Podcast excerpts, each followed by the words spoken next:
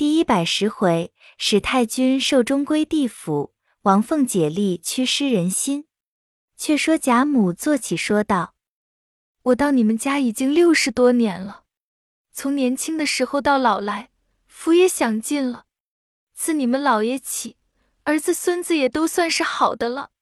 就是宝玉呢，我疼了他一场。”说到那里，拿眼满地下瞅着。王夫人便推宝玉走到床前，贾母从被窝里伸出手来拉着宝玉道：“我的儿，你要争气才好。”宝玉嘴里答应，心里一酸，那眼泪便要流下来，又不敢哭，只得站着听贾母说道：“我想再见一个重孙子，我就安心了。我的兰儿在那里呢？”李纨也推贾兰上去。贾母放了宝玉，拉着贾兰道：“你母亲是要孝顺的，将来你成了人，也叫你母亲风光风光。”凤丫头呢？凤姐本来站在贾母旁边，赶忙走到眼前说：“在这里呢。”贾母道：“我的儿，你是太聪明了，将来修修福吧。我也没有修什么，不过心时吃亏。”那些吃斋念佛的事，我也不大干。就是旧年叫人写了些《金刚经》送送人，不知送完了没有？凤姐道：“没有呢。”贾母道：“早该施舍完了才好。我们大老爷和真儿是在外头乐了。最可恶的是使丫头没良心，怎么总不来瞧我？”鸳鸯等明知其故，都不言语。贾母又瞧了一瞧宝钗，叹了口气。只见脸上发红，贾政知是回光返照，急忙进上参汤。贾母的牙关已经紧了，合了一回眼，又睁着满屋里瞧了一瞧。王夫人、宝钗上去轻轻扶着，邢夫人、凤姐等便忙穿衣。地下婆子们已将床安设停当，铺了被褥。听见贾母喉间略一响动，脸变笑容，竟是去了。享年八十三岁，众婆子急忙停床。于是贾政等在外一边跪着，邢夫人等在内一边跪着，一齐举起哀来。外面家人各样预备齐全，只听里头信儿一传出来，从荣府大门起至内宅门，扇扇大开，一色净白纸糊了，笑棚高起，大门前的牌楼立时竖起，上下人等登时成服。贾政报了丁忧，礼部奏文，主上深任厚泽，念及世代功勋，又系元妃祖母，赏银一千两，御礼部主祭。家人们各处报丧，众亲友虽知贾家失败，今见圣恩隆重，都来探丧，择了吉时成殓，停灵正寝。贾赦不在家，贾政为常，宝玉、贾环。贾兰是亲孙，年纪又小，都应守灵。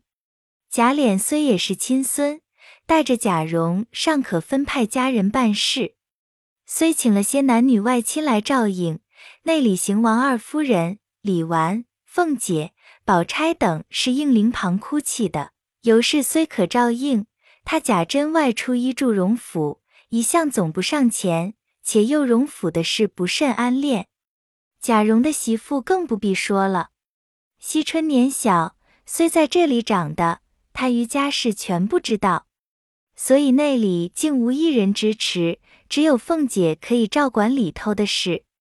况又贾琏在外做主，里外他二人倒也相宜。凤姐先前仗着自己的才干，原打梁老太太死了，她大有一番作用。邢王二夫人等本知他曾办过秦氏的事，必是妥当，于是仍叫凤姐总理里头的事。凤姐本不应辞，自然应了，心想：这里的事本是我管的，那些家人更是我手下的人。太太和甄大嫂子的人本来难使唤些，如今他们都去了。银像虽没有了对牌，这种银子是现成的。外头的事又是他办着，虽说我现今身子不好，想来也不至落褒贬，必是比您府里还得办些。心下已定，且待明日接了三，后日一早便叫周瑞家的传出话去，将花名册取上来。凤姐一一的瞧了，统共只有男仆二十一人，女仆只有十九人，余者俱是些丫头，连个房算上也不过三十多人，难以点派差事。心里想到，这回老太太的事倒没有东府里的人多，又将庄上的弄出几个，也不敷差遣。正在思算，只见一个小丫头过来说：“鸳鸯姐姐请奶奶。”凤姐只得过去，只见鸳鸯哭得泪人一般，一把拉着凤姐说道：“二奶奶请坐，我给二奶奶磕个头。虽说府中不行礼。”这个头是要磕的，鸳鸯说着跪下，慌的凤姐赶忙拉住，说道：“这是什么礼？有话好好的说。”鸳鸯跪着，凤姐便拉起来。鸳鸯说道：“老太太的事，一应内外都是二爷和二奶奶办，这种银子是老太太留下的。老太太这一辈子也没有糟蹋过什么银钱，如今临了这件大事。”必得求二奶奶体体面面的办一办才好。我方才听见老爷说什么诗云子曰，我不懂；又说什么丧与其义，宁妻，我听了不明白。我问宝二奶奶，说是老爷的意思，老太太的丧事只要悲切才是真孝，不必迷费图好看的念头。我想老太太这样一个人，怎么不该体面些？我虽是奴才丫头。敢说什么？只是老太太疼二奶奶和我这一场，临死了还不叫她风光风光。我想二奶奶是能办大事的，故此我请二奶奶来求做个主。我生是跟老太太的人，老太太死了，我也是跟老太太的。若是瞧不见老太太的事怎么办？将来怎么见老太太呢？凤姐听了这话来的古怪，便说：“你放心。”要体面是不难的，况且老爷虽说要省，那是派也错不得，便拿这项银子都花在老太太身上，也是该当的。鸳鸯道：“老太太的遗言说，所有剩下的东西是给我们的，二奶奶倘或用着不够，只管拿这个去折变补上。就是老爷说什么，我也不好违老太太的遗言。”那日老太太分派的时候，不是老爷在这里听见的吗？凤姐道：“你素来最明白的，怎么这会子那样的着急起来了？”鸳鸯道：“不是我着急，为的是大太太是不管事的，老爷是怕招摇的。若是二奶奶心里也是老爷的想头，说抄过家的人家丧事还是这么好，将来又要抄起来。”也就不顾起老太太来，怎么处？在我呢是个丫头，好歹碍不着，到底是这里的声名。凤姐道：“我知道了，你只管放心，有我呢。”鸳鸯千恩万谢的托了凤姐。那凤姐出来想到，鸳鸯这东西好古怪，不知打了什么主意。论理老太太身上本该体面些，哎。不要管他，且按着咱们家先前的样子办去。于是叫了旺儿家的来，把话传出去，请二爷进来。不多时，贾琏进来，说道：“怎么找我？你在里头照应着些就是了。横竖做主是咱们二老爷，他说怎么着，咱们就怎么着。”凤姐道：“你也说起这个话来了，可不是鸳鸯说的话应验了吗？”贾琏道：“什么鸳鸯的话？”凤姐便将鸳鸯请进去的话述了一遍。贾琏道：“他们的话算什么？才刚二老爷叫我去，说老太太的事故要认真办理，但是知道的呢，说是老太太自己结果自己；不知道的只说咱们都隐匿起来了，如今很宽裕。”老太太的这种银子用不了，谁还要吗？仍旧该用在老太太身上。老太太是在南边的坟地，虽有阴宅，却没有。老太太的旧是要归到南边去的，留着银子在祖坟上盖起些房屋来，在余下的置买及请祭田。咱们回去也好，就是不回去，也叫这些贫穷族中住着，也好按时按节早晚上香，时常祭扫祭扫。你想这些话可不是正经主意。据你这个话，难道都花了吧？凤姐道：“银子发出来了没有？”贾琏道：“谁见过银子？我听见咱们太太听见了二老爷的话，极力的撺掇二太太和二老爷。”说这是好主意，叫我怎么着？现在外头棚杠上要支几百银子，这会子还没有发出来。我要去，他们都说有，先叫外头办了回来再算。你想这些奴才们有钱的早溜了，按着册子叫去，有的说告病，有的说下庄子去了，走不动的有几个？只有赚钱的能耐，还有赔钱的本事吗？凤姐听了。呆了半天，说道：“这还办什么？”正说着，见来了一个丫头，说：“大太太的话问二奶奶，接第三天了，里头还很乱，供了饭还叫亲戚们等着吗？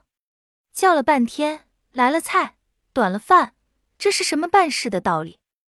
凤姐急忙进去，吆喝人来伺候，糊弄着将早饭打发了。偏偏那日人来的多。里头的人都死眉瞪眼的，凤姐只得在那里照料了一会子，又惦记着派人赶着出来，叫了旺儿家的传奇了家人女人们，一一分派了。众人都答应着不动。凤姐道：“什么时候还不供饭？”众人道：“传饭是容易的，只要将里头的东西发出来，我们才好照管去。”凤姐道。糊涂东西，派定了你们少不得有的。众人只得勉强应着。凤姐急往上房取发应用之物，要去请示邢王二夫人，见人多难说。看那时候已经日渐平息了，只得找了鸳鸯，说要老太太存的这一分家伙。鸳鸯道：“你还问我呢？那一年二爷当了熟了来了吗？”凤姐道。不用银的金的，只要这一分平常使的。鸳鸯道：“大太太甄大奶奶屋里使的是那里来的？”凤姐一想不差，转身就走，只得到王夫人那边找了玉串彩云，才拿了一分出来，急忙叫彩明登账，发与众人收管。鸳鸯见凤姐这样慌张，又不好叫她回来，心想：她头里做事何等爽利周到。如今怎么掣肘的这个样？我看这两三天连一点头脑都没有，不是老太太白疼了他了吗？那里知邢夫人一听贾政的话，正合着将来家计艰难的心，巴不得留一点子做个收局。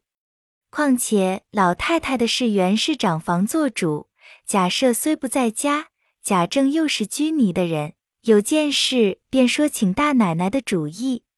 邢夫人素知凤姐手脚大，假脸的闹鬼，所以死拿住不放松。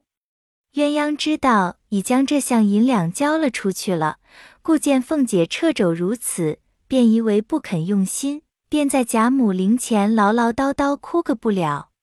邢夫人等听了话中有话，不想到自己不令凤姐便宜行事，反说凤丫头果然有些不用心。王夫人到了晚上，叫了凤姐过来，说：“咱们家虽说不济，外头的体面是要的。这两三日人来人往，我瞧着那些人都照应不到，想是你没有吩咐，还得你替我们操点心儿才好。”凤姐听了，呆了一会，要将银两不凑手的话说出，但是银钱是外头管的，王夫人说的是照应不到，凤姐也不敢辩。只好不言语。邢夫人在旁说道：“论理该是我们做媳妇的操心，本不是孙子媳妇的事。但是我们动不得身，所以托你的，你是打不得撒手的。”凤姐子涨了脸，正要回说，只听外头鼓乐一奏，是烧黄昏纸的时候了。大家举起哀来，又不得说。凤姐原想回来再说。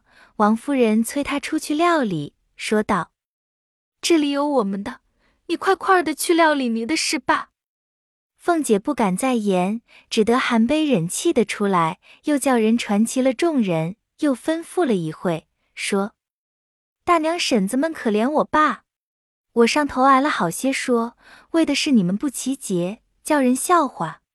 明你们豁出些辛苦来吧。”那些人回道：“奶奶办事不是接个一遭了，我们敢违拗吗？只是这回的事上头过于累赘。”只说打发这顿饭罢，有的在这里吃，有的要在家里吃，请了那位太太，又是那位奶奶不来，诸如此类，那得齐全。还求奶奶劝劝那些姑娘们，不要挑吃就好了。凤姐道：“头一层是老太太的丫头们是难缠的，太太们的也难说话，叫我说谁去呢？”众人道。从前奶奶在东府里还是属事，要打要骂，怎么这样锋利？谁敢不依？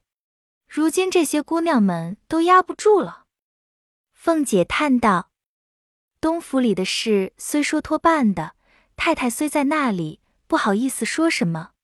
如今是自己的事情，又是宫中的，人人说的话。”再者，外头的银钱也叫不灵，即如棚里要一件东西，传了出来，总不见拿进来，这叫我什么法儿呢？众人道：“二爷在外头，倒怕不应付吗？”凤姐道：“还提那个，他也是那里为难。第一件银钱不在他手里，要一件得回一件，那里凑手？”众人道。老太太这项银子不在二爷手里吗？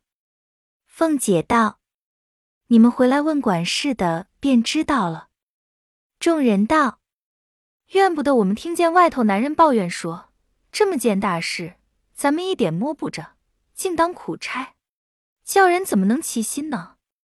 凤姐道：“如今不用说了，眼面前的事，大家留些神吧。”倘或闹得上头有了什么说的，我和你们不依的。众人道：“奶奶要怎么样？他们敢抱怨吗？只是上头一人一个主意，我们实在难周到的。”凤姐听了没法，只得央说道：“好大娘们，你且帮我一天，等我把姑娘们闹明白了再说罢了。”众人听命而去。凤姐一肚子的委屈，愈想愈气。直到天亮，又得上去，要把各处的人整理整理，又恐邢夫人生气，要和王夫人说，怎奈邢夫人挑唆。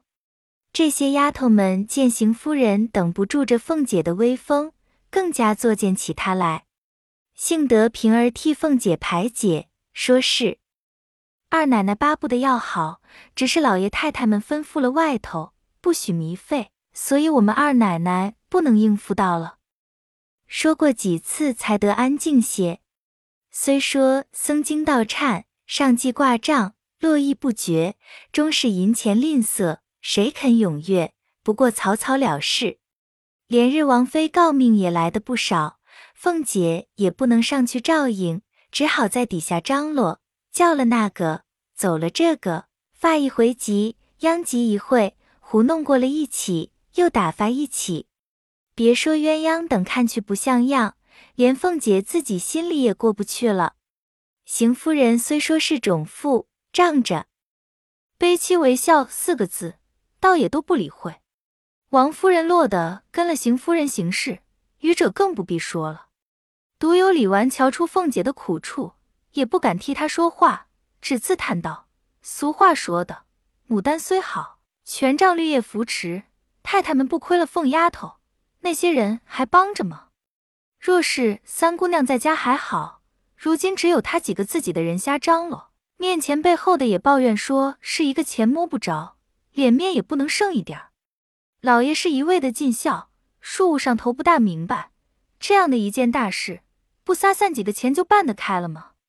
可怜凤丫头闹了几年，不想在老太太的事上，只怕保不住脸了。于是抽空叫了他的人来，吩咐道：“你们别看着人家的样儿，也糟蹋起脸二奶奶来。别打量什么穿孝守灵，就算了大事了。不过混过几天就是了。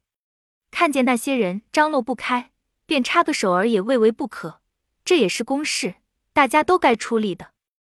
那些素服里玩的人都答应着说：“大奶奶说的很是，我们也不敢那么着。只听见鸳鸯姐姐们的口话，好像怪脸二奶奶的似的。”李纨道：“就是鸳鸯，我也告诉过她，我说脸二奶奶并不是在老太太的事上不用心，只是银子钱都不在她手里，叫她巧媳妇还做得上没米的粥来吗？如今鸳鸯也知道了。”所以她不怪他了，只是鸳鸯的样子竟是不像从前了，这也奇怪。那时候有老太太疼他，倒没有做过什么微服。如今老太太死了，没有了胀腰子的了，我看他倒有些气质不大好了。我先前替他愁，这会子幸喜大老爷不在家，才躲过去了，不然他有什么法儿？说着，只见贾兰走来说。妈妈睡罢，一天到晚人来客去的也乏了，歇歇罢。我这几天总没有摸摸书本，接爷爷叫我家里睡，我喜欢的很，要理个一两本书才好，别等脱了孝再都忘了。李纨道：“好孩子，看书呢，自然是好的。接且歇歇罢，等老太太送了殡再看吧。”贾兰道：“妈妈要睡。”我也就睡在被窝里头想想也罢了。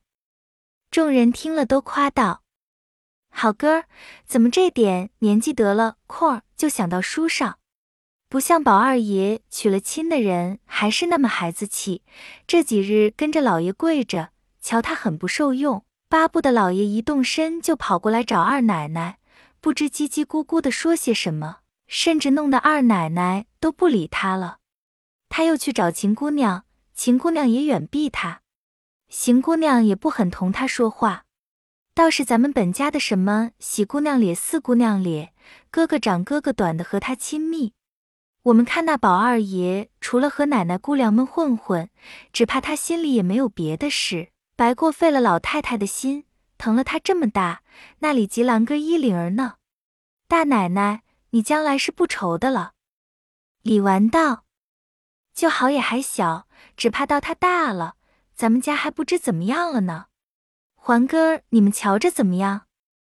众人道：“这一个更不像样了，两个眼睛倒像个活猴似的，东溜溜，西看看。虽在那里嚎丧，见了奶奶姑娘们来了，他在笑幔子里头竟偷着眼瞧人呢。”李纨道：“他的年纪其实也不小了。”前日听见说还要给他说亲呢，如今又得等着了。哎，还有一件事，咱们家这些人，我看来也是说不清的，且不必说闲话。后日送殡各房的车辆是怎么样了？众人道：连二奶奶这几天闹得像失魂落魄的样儿了，也没见传出去。昨听见我的男人说，连二爷派了强二爷料理，说是咱们家的车也不够，赶车的也少，要到亲戚家去借去呢。李纨笑道：“车也都是借得的吗？”众人道：“奶奶说笑话了，车怎么借不得？只是那一日所有的亲戚都用车，只怕难借，想来还得雇呢。”李纨道。底下人的只得雇，上头白车也有雇的吗？众人道：现在大太太东府里的大奶奶、小荣奶奶都没有车了，不顾那里来的呢？李纨听了，叹息道：先前见有咱们家儿的太太奶奶们坐了雇的车来，咱们都笑话；如今轮到自己头上了，你明去告诉你的男人，我们的车马早早的预备好了，省得挤。众人答应了出去，不提。且说史湘云因他女婿病着，贾母死后只来的一次，屈指算是后日送殡，不能不去。又见他女婿的病已成劳症，暂且不妨，只得作业前一日过来。想起贾母素日疼他，又想到自己命苦，刚配了一个才貌双全的男人，性情又好。偏偏的得了冤孽症后，不过挨日子罢了，于是更加悲痛，直哭了半夜。鸳鸯等再三劝慰不止，宝玉瞅着也不胜悲伤，又不好上前去劝，见她淡妆素服，不敷脂粉，更比未出嫁的时候尤胜几分。转念又看宝琴等淡素装饰，自有一种天生风韵。独有宝钗浑身校服，那知道比寻常穿颜色时更有一番雅致。心里想到，所以千红万紫终让梅花为魁，殊不知并非为梅花开得早，竟是洁白清香四字是不可及的了。但只这时候若有林妹妹也是这样打扮，又不知怎样的风韵了。想到这里，不觉得心酸起来，那泪珠便直滚滚的下来了。趁着贾母的事，不妨放声大哭。众人正劝湘云不止，外间又添出一个哭的来了。大家知道是想着贾母疼他的好处，所以伤悲，岂知他们两个人各自有各自的心事。这场大哭，不禁满屋的人无不下泪。还是薛姨妈、李婶娘等劝住。明日是作业之期，更加热闹。凤姐这日竟支撑不住，也无方法，只得用尽心力，甚至咽喉嚷破，敷衍过了半日。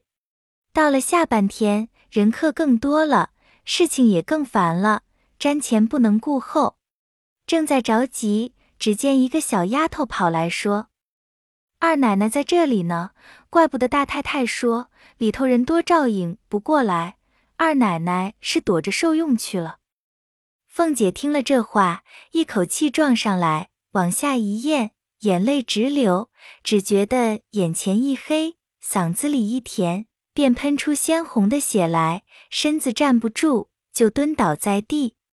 幸亏平儿急忙过来扶住，只见凤姐的血吐个不住。未知性命如何，下回分解。